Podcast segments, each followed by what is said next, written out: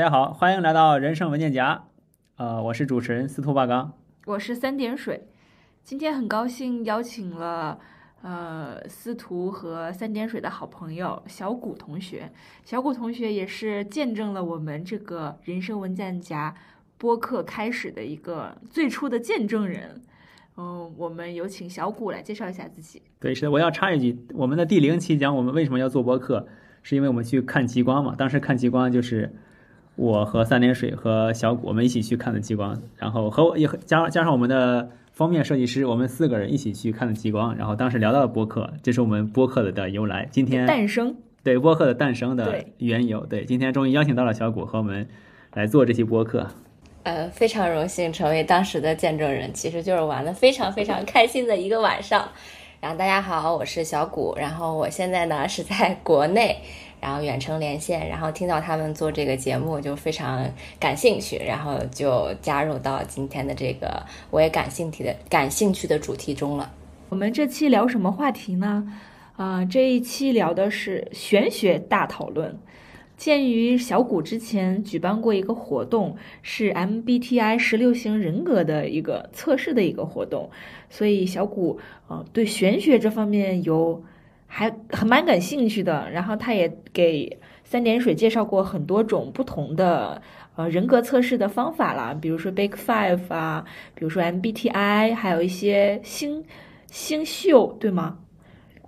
星宿的测试，我，我们觉得很有意思，应该有很多人很感兴趣，所以就拉来小谷，大家一起聊一聊这方面的话题。对对对，因为我我我个人虽然是做设计的，但是我觉得玄学无处不在，而且我身边的很多朋友，然后都涉及到不同性质的玄学，有的是研究什么那个叫五行人格，然后另外一个还有研究的是。呃，中国比较传统的八字，而我呢，就是对于西方的比较感兴趣。然后朋友还以中方的形式来研究过我的八呃八字，然后来聊来看为什么我对西方的感兴趣。所以我觉得，嗯，今天这个话题非常有意思嗯，那我们先讲个题外话，为什么你要叫小谷啊？啊。这个 Q 到这个啊，就是因为我之前有朋友说我就是古灵精怪的，但是如果只是那个古的话，我觉得没意思。然后就是蛊惑的蛊，我觉得更有更有意思。嗯，既然说到 MBTI，那小谷你是什么型人格呀？我是 E ENTP 型人格，然后他们也有就做发明家，聪明好奇的思想者，不会放弃任何智力上的挑战，这就是辩论家 E ENTP。那司徒你是什么型人格？我是看一下哦，我是 ENFJ A，嗯，我是主富有人公。对，我是富有魅力、鼓舞人心的领导者，使有使听众着迷的能力。我觉得你蛮有不知道各位听众着迷了没有？我能插一句话吗？这个嗯事情推动的是不是也是你？你你更推推动这个事情的进程？播客吗？我猜播客对播客，好像没有很明显的我推动或者他推动，我是我两个一起推动的，我觉得。对对对，肯定是你俩一起推推动。我觉得在播客的最最开始，就是还没有开始的时候，应该算是我主动多一些是，我推推动着他，我们两个走出的第一步。但走出嗯第一步的时候，我真心就是 supporter？我觉得他有领导者的能力，嗯，嗯，我有感受到他有就是领导者领导的才华，然后还有嗯这方面的能力，还有对我们的播客也蛮有规划的，很有想法，这样。非常符合。对，因为 是吗？好的，希望听众多多着迷。那么，那么，请问三点水你是什么人格呢？嗯，我是 ENFP，快乐小狗狗热情、有创造力、爱社交的自由自在的人，嗯总能找到理由微笑。啊，我觉得还蛮蛮蛮蛮准确的，因为你社交能力非常强。嗯，就是很喜欢社交，很喜欢跟人在一起。嗯，那我们来玩一个游戏怎么样？随便挑一个另一，随便挑另一个人格，你觉得对你自己是不是？就是要挑个你觉得更接近你的，还是你要挑一个完全跟你不像的？就随便挑一个吧。就我看到这个，INTP 逻辑学家，具有创造力的发明家，对知识有着止不住的渴望。我觉得也蛮符合我的，是我对自己认知有点偏差了。不不不不不，他们还有另外一个叫镜像人格，就是其实就是你虽然说表面看起来很外向，但是其实每个人不可能一直就是把能量就是在外面，所以说他有你你在你自己家的时候，也许就是你的镜像人格。镜像人格有一个就是有一个表格。然后就是他们，而且镜像人格里面他们会互相吸引。就比如说，嗯，I N，你你你是 E N F J 是吧？对，是的，E N F J。啊，你的镜像人格就是 I N F P。我我的理解就是中间两个字母，中间两个字母，中间两个字母基本不会变。然后其实就是内向跟外向和你就是 J 和 P 的之间的区别。就是也是互相吸引的，就这种类型，你也有可能会变成，也有可能就我可能说的不太对吧？但是，就是我觉得有时候，就比如说我自己也可能是 INFJ，就是虽然我很散漫，但是有时候到我需要去做什么事情的时候，我也可能变成一个特别有计划的人啊。对对是的，因为我们很多时候并不能很清楚的认认识到自己的一些特点，而且人的状态也会跟着心情啊、遇到的事情啊会改变，我觉得。我为了做这期节目，就重新去测了我的 MBTI，然后就发现我的人格确实是变了的。我之前是 ESFP，是个表演者，我现在就变成了竞选者 ENFP。哇，那你从一个 S 变一个 N 很难呢。S 的话就比较注重实际的体验，就是。N 的话，就我在我的理解里面，就是更形而上一些，就是了解一下玄学啊，然后一些比较神秘的东西啊，就是但是 S 型的话，就比较注重现实世界中吃喝玩乐这些啊。等于说你从一个，因为一般的话是 N 型人对世界失望了或者什么的，我感觉变成了一个 S 型人格，但你这个是从一个 S 型变成一个 N 型人，还。这代表着什么呢？代表你对世界，你重新看见世界，更加热爱了。那是代表我对社会、世界有了新的认识，还是说我对我更加热爱这个世界了？还是因为我也是就是了解的比较浅浅的。但是我觉得就是 S 的话，其实是一个比较实际的人，但 N 型的话，就是其实是一个偏幻想的人。所以你从一个很实际的人变成了一个稍微就是想幻想一点世界的人，我觉得那。说明你可能是更热爱世界了，就看到世界的很黑暗那一面之后，发现其实世界上也有很多很好的东西，让你可以值得去追求。这是我的理解，就是从一个务实的人变成了一个理想主义的人。对。这是我的觉，我因为一般很一般是 N 型人变成 S 型人，S 型人变成 N 型人，就得经受过什么特别大的创击吧，然后可能 就是哎，但是我能问，我作为嘉宾，我能问你们一个问题吗？嗯，你们为什么想办这一期节目呢？正好，呃，跟朋友聊天聊到一些关于玄学的东西，就是他有一定的道理去解释一件事情，但是呢，又不是那么的百分之百的有逻辑，所以我觉得。还还挺神奇的，所以就想聊一期这期的节目。哦，那如果如果你问我的话，那就因为我们两个平时私底下就经常聊这些玄玄乎乎有有的没的的东西，所以我我很想跟你一起就是做一期节目，从专业人士的角度来解读一下。对，然后你带给了我很多新鲜的视角。就不是专业人物，但是我确实跟那个三点水，我们经常就我给他说，我又有哪一个玄学的知识来应用到我的生活中了？就是这可能就是玄学对我来说，就是因为我也不是一个特别特别专业的人，但是我觉得它对我来说就是一个工具，让我想了解到我想了解的一些信息，或者是筛选一些信息，就是所以我就特别好奇，你们两个人是是为什么突然想聊这个话题？但是。我感兴趣，我希望我也喜欢跟感兴趣的人聊。而且上次跟小谷就是还在聊他走的这几个月我们做播客的事情嘛，然后我我的一些感受，然后他就很感兴趣，还算了我们那个什么星宿。嗯，没错没错，就是星宿，就是真的是是另外一个也是我很感兴趣的话题，就是，呃，我会跟就比如说新交的朋友看跟他的相处方式。然后基本上就就会有一个浅浅的判断，你跟这个人是一个怎么样的一个星宿关系。然后看你们俩人这么顺利，我就觉得，嗯，你们俩肯定是有什么什么特殊的缘分。然后没想到就是一测还真是，就觉得太神奇了。呃，你们两个我记得是命之星，对吧？对对对，就是啥意思？合作合作关系好像对，因为很很好。星宿关系主要就分为六种。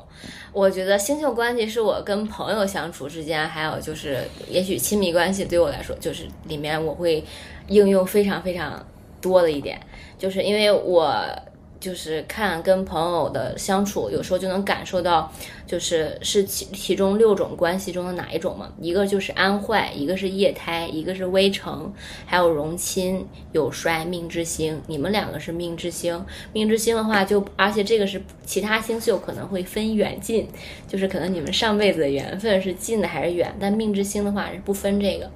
而且其他星宿关系的话，可能会分欠债人和还债人。你们这个话就是大家平等的，然后就特别适合就是平等的欠债平就是大家谁也不欠谁嘛，然后大家 大家互相就是都是付出，大家都愿意付出，然后也就是没有索取的那种感觉。好像好像有有哎，有有有，而且我发现只有这段关系是三个字的，别的关系都是两个字。所以我们比别人多一个字。哦，还真是 哎，还我我之你刚发现前没有关，我啊刚发现，我没有没有注意过这个。你们两个，因为当时我当时我们去看那个极光也是第一次认识嘛，就觉得你们两个就是 somehow 就特别默契，然后也知道对方的点，然后行动力也都行动力也都是 max，就说出去就走走就走就走了。然后你看，然后听那个三点水说，你们这次就是互相的，就是好像互相弥补一些彼此身上就是缺乏的那个东西，但是也有一致性。啊，就觉得嗯，就命之星还还真的是挺准的，因为我暂时还没有碰到过几个在我身边的命之星，一般的话都是有衰，有衰的话，因为有有嘛，其实就是说朋友之间很多都是有衰啊，或者就是你们有相同的爱好，你们因为相同的爱好而走到了一起，然后还有的话就是可能是融亲的话，就是你跟这个人相处起来就跟家人一样，就是特别舒服。然后你也不会觉得，呃，就是你要展现你最完美的那一面，然后你只需要站在他旁边，你就觉得舒服，或者他站在你旁边，你就觉得舒服。然后另外一个还有一个就是微城，微城的话就是你看这个人，他就算别人跟你说这个人哪儿哪儿哪儿都不好，但是你看这个人就怎么看怎么耀眼。然后就是就是这这就是大概的星宿关系，还有就是安坏，安坏就是虐恋。就是这个人，就是朋友人就劝了一辈，劝劝劝了好多次了，分手分手，但是就怎么都分分不掉，然后两个人之间就有冥冥中的缘分。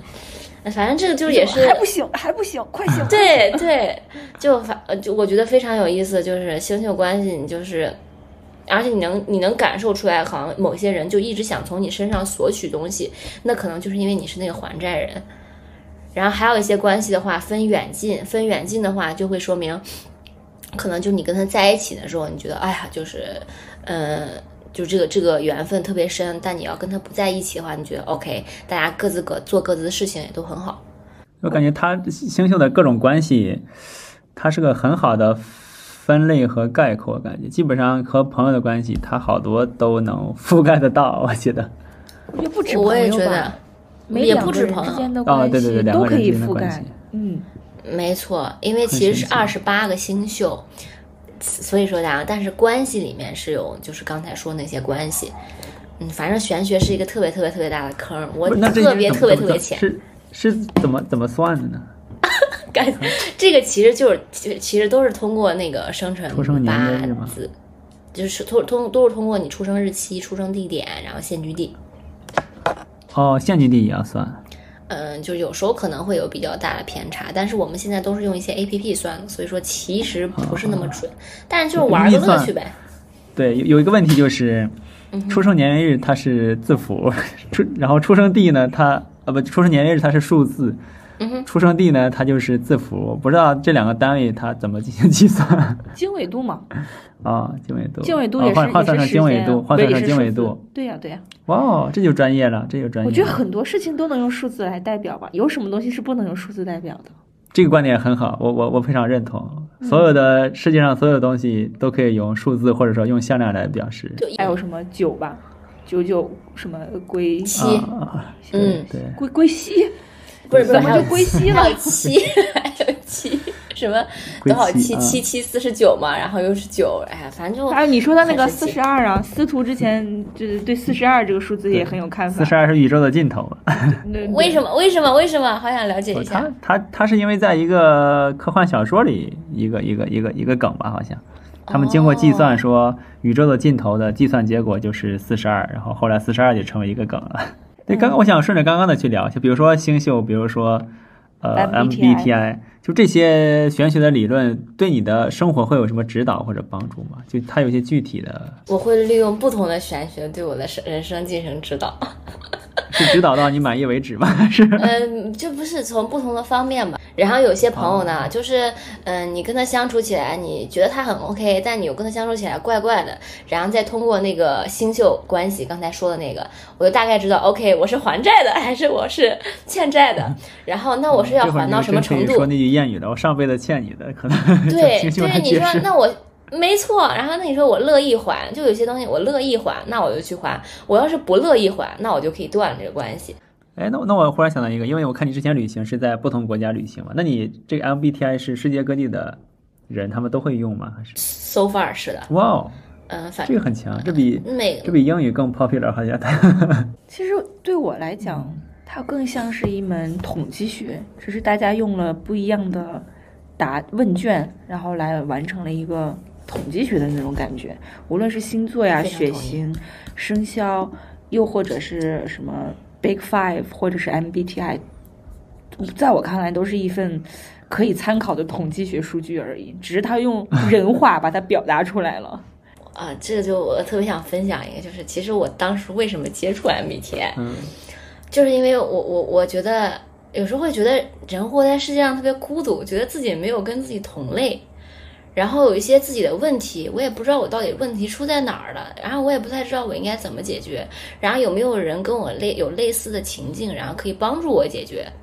然后 somehow 我就接触到这个 MBTI，我就发现哦，原来世界上还是有很多跟我相似的人。然后通过查询，就是跟我同类型的 MBTI 的人，他们是怎么解决一些问题的，就可以相当于给了我一个呃，打开一下思路吧。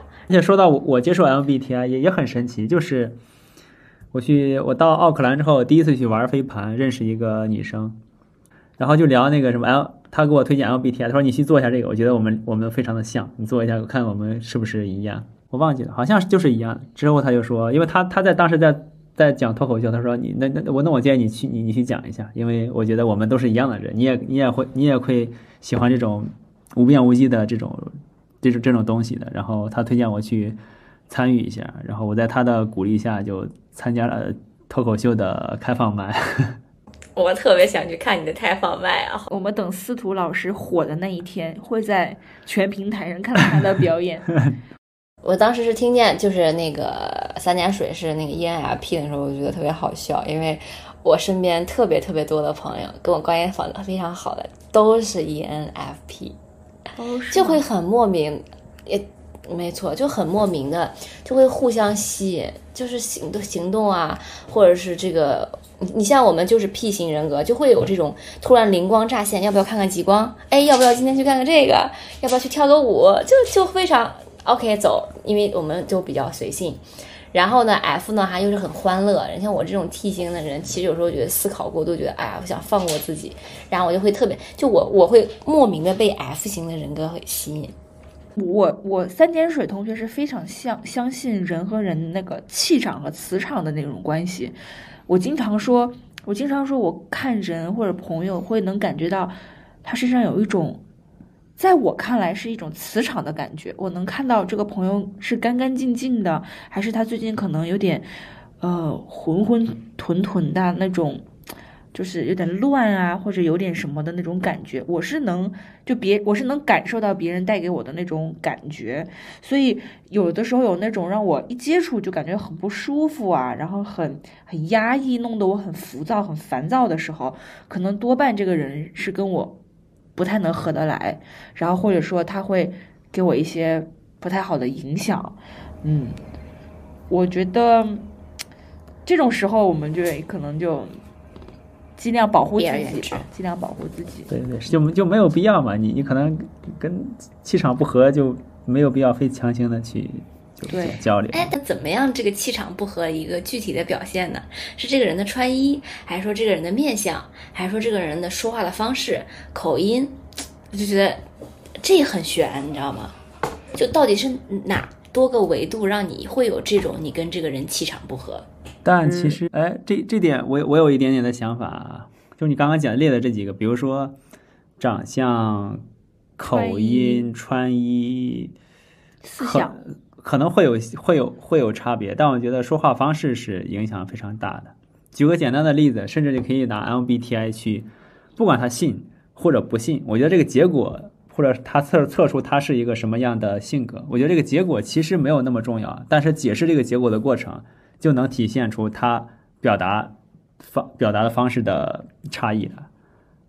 假如说你自己你你表现出你自己是一个很喜欢这个东西、很感兴趣的时候，他在聊的时候，他如果总是以自己呃高高高在上上的去聊的话，我觉得他就没有以一个平等姿态去对对待这件事情嘛。其实，在解释的时候，就体现出他的他的跟你的气场的吻合度了。我觉得，有的时候，你们相不相信，当你特别想要做一件事情的时候，你向宇宙呼喊，然后或者是干什么，他他会听到，他会听到的，你不觉得吗，司徒？因为最近三点水和司徒就有在向宇宙呼喊一些东西，就有在呃平时的聊天，我们两个交流的时候，让我们播播客快点火。对，哎然后就说我们是要我们要做新西兰华语第一的播客，对，然后等等一些我们的想法、我们的希望，然后嗯就会给我们很多的回馈，然后这个宇宙就用它的方式让我们知道，哦，他好像听到了这种感觉。我们两个是有这种感受的，嗯，就是但行好事，莫问前程吧。然后真的是迫切的，或者说想要做一件事，而且我们也认真努力的把精力都放在里面的时候，就感觉整个世界、整个宇宙都在帮助我们，是的，很顺利。就是我当时在申请签证的时候，不是申，就是他过了很久很久，一直不下签证嘛。但是我很想过来，但是我没什么可做了。我我我向给移民局打电话投诉，给签证官发邮件，所有的都我能做的都做了，但他还是不下，我没什么可做了，所以我说求助一下玄学吧，我就在淘宝上买了一张文殊菩萨的金卡。哦，因为听说文殊菩萨是管学业方面的嘛，然后我我申请的是学签，所以我感觉应该会比较相关在他的范畴内在他的职能范围内，我觉得应该很好。然后我就非常虔诚的买了一张开光的金卡，还行。买了之后过了大概还开着光的，对对对，是官网就是官方店铺买的，官方店铺，对对，就是五台山官方店铺。哇哦，现在都已经与时俱俱进到这个地步。是的，是的，可以覆盖更多虔诚的人，比如我。然后 然后过了大概一个多月、两个月，可能下了签证。那中间你就每天晚上会求那个那个文殊菩萨的那个我会把它放到我的枕头下面？我放到我的枕头下面，然后每晚默念吗？还有做什么仪式吗？没有仪式，我就只是睡前非常虔诚的向他请求，向他呼喊，对，向他呼喊，就在心里默默的念，然后并没有没有做什么仪式。这个我也特别想分享一个了，我也干过类似的事情。我也是因为签证不下来，我该干的所有的资料，就是移民局要的不要的，我都已经准备好了，就是为了这次。当然有可能他随时要我，随时可以给。不要的可能会对，甚至会减慢速度。没有，对对对，所以说你也不敢给，嗯所以我就留在我手边，以防他要的时候我有这东西。然后我所有该做，我觉得我都做，但他就是下不来，我已经等的就是已经有点焦虑。然后后来呢，就是我也是去请了一个，但我请的那个的话，好像是叫一个什么雷劈木，哦，然后我知道了，也是开了光的它，是防邪的，也是开但是它不是辟开了光的邪吗？呃这，算加班儿？也是辟邪的，也是一个辟邪的东西。它好像是一个，当时哎，当时我也我我个人的话也不是说特别信教或者什么的，反正各种东西我都稍微信一点吧。好像是一个道教的法，道家的法器。然后，但是就是当时他说，就是可以说帮我去，嗯，就是传送一些想法呀，或者是就是让这个事情更顺利呀，或者什么的。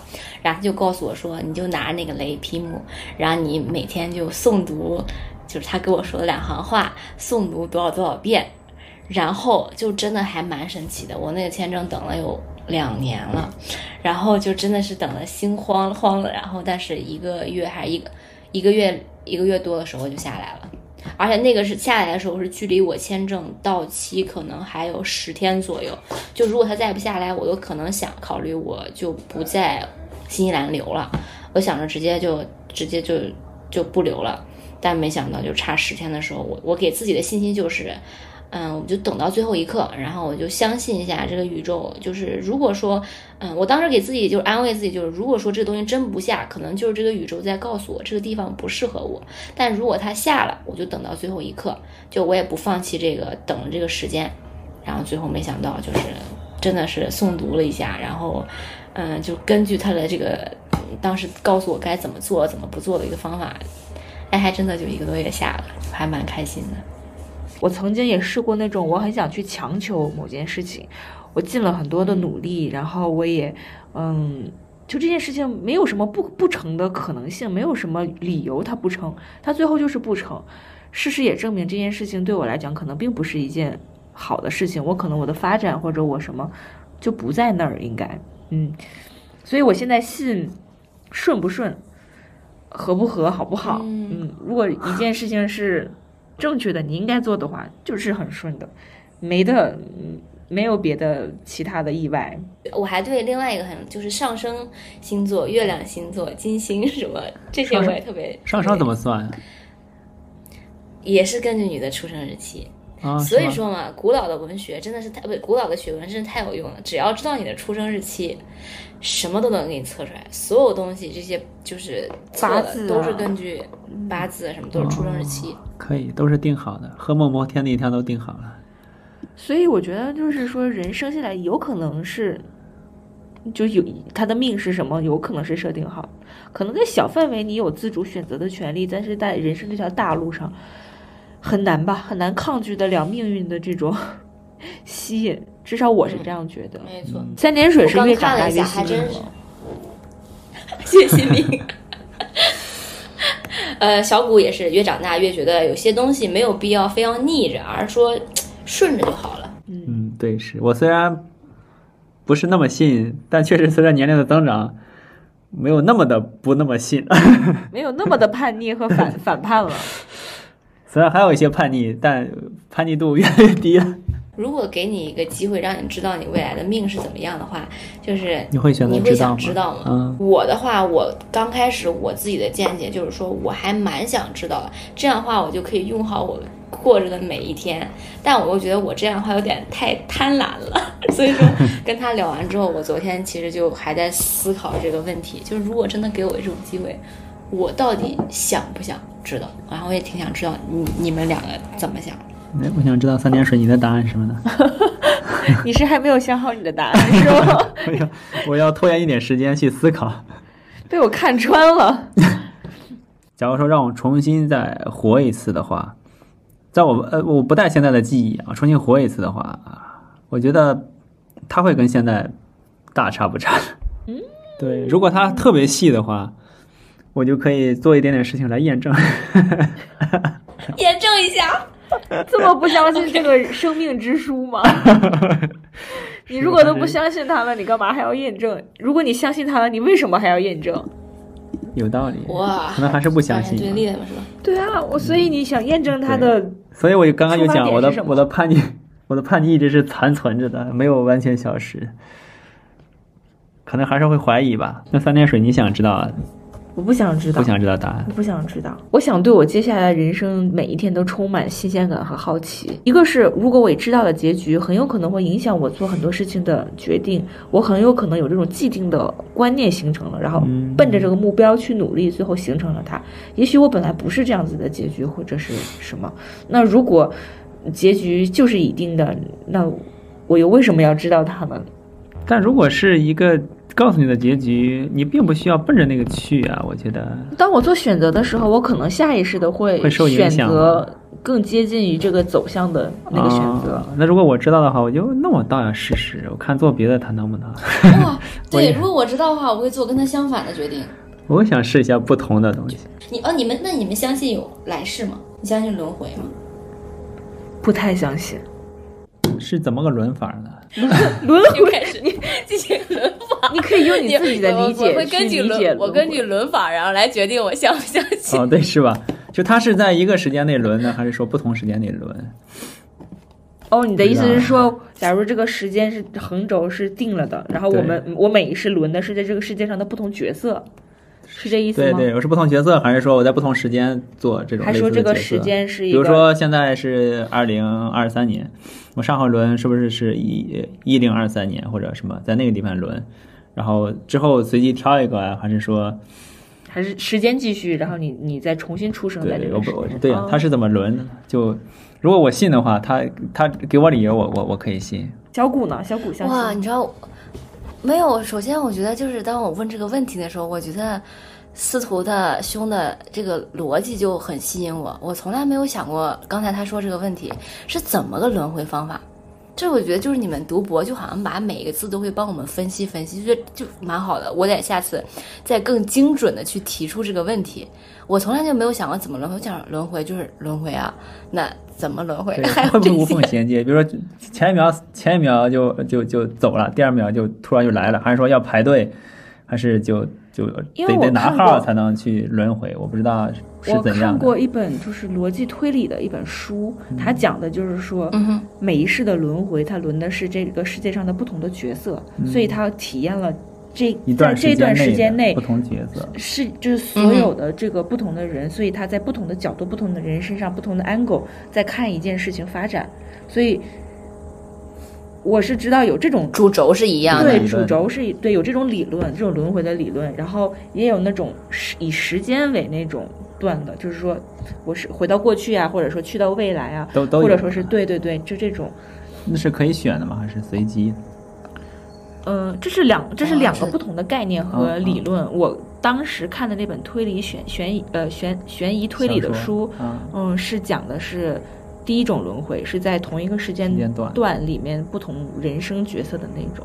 啊但大大家普遍讲到轮回，应该就是但有一个问题，嗯，如果大家都轮回的话，那每一年的人口数量是一定的。不是不是，我们就不是我们不是大家都轮回。好细致，是我们所有的人的本体都是一个人，你是某一个时间段的我没错而已，我是某个时间段的你而已。啊分身。对，我们分的本体其实都是同一个东西，我们不确定是什么，只是这一世，都是可能我比你，对我们只是在各自的时间段里面在轮回，然后同时每一个人的时间段拼成了这个世界，那我怎么生我自己？不是生，我觉得这就不是生的问题了。那这个时嗯候你讨论讨论生啊、繁殖啊什么这些，可能就它它时不在那个理间线怎么。对得上？不需要对时间线啊，就像啊我们剪视频时候那个音轨，都是这段话，都是这段画面，可是我的画面和我的鬼是可以分不同的时间点进入的。嗯，对，我们单我们每个人都有八十年，你有八十年，我有八十年，当然就是理想情况下嗯不抛除一些意外的。那我这八十年过的是三点水的生活，我到这边的时候嗯结束了三点水的生活，那我这一边可能就要过司徒的生活。司徒是在什么时间进入到三点水的生活是未知的，嗯，或进入或不进入，或平行，或者是在前后，或者是以一种什么样的关系出现，这都是未知的。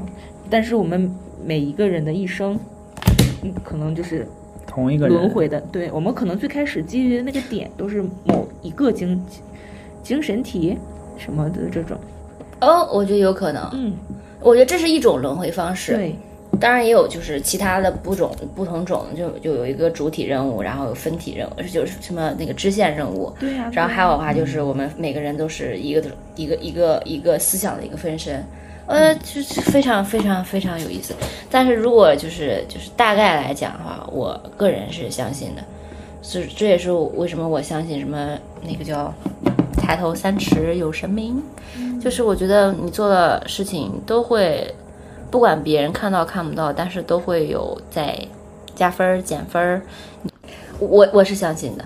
你相信的是哪一种轮回呢？在没有就是你给我抛出来刚才你们俩那个讨论的时候，我相信的是，嗯，当我在这个肉体结束这个生命的时候，我可能完成了一些课题，然后我再轮回的话，可能就轮回到，嗯，另外一个就是一个载体里面，然后再去经历我该经历的那些磨难。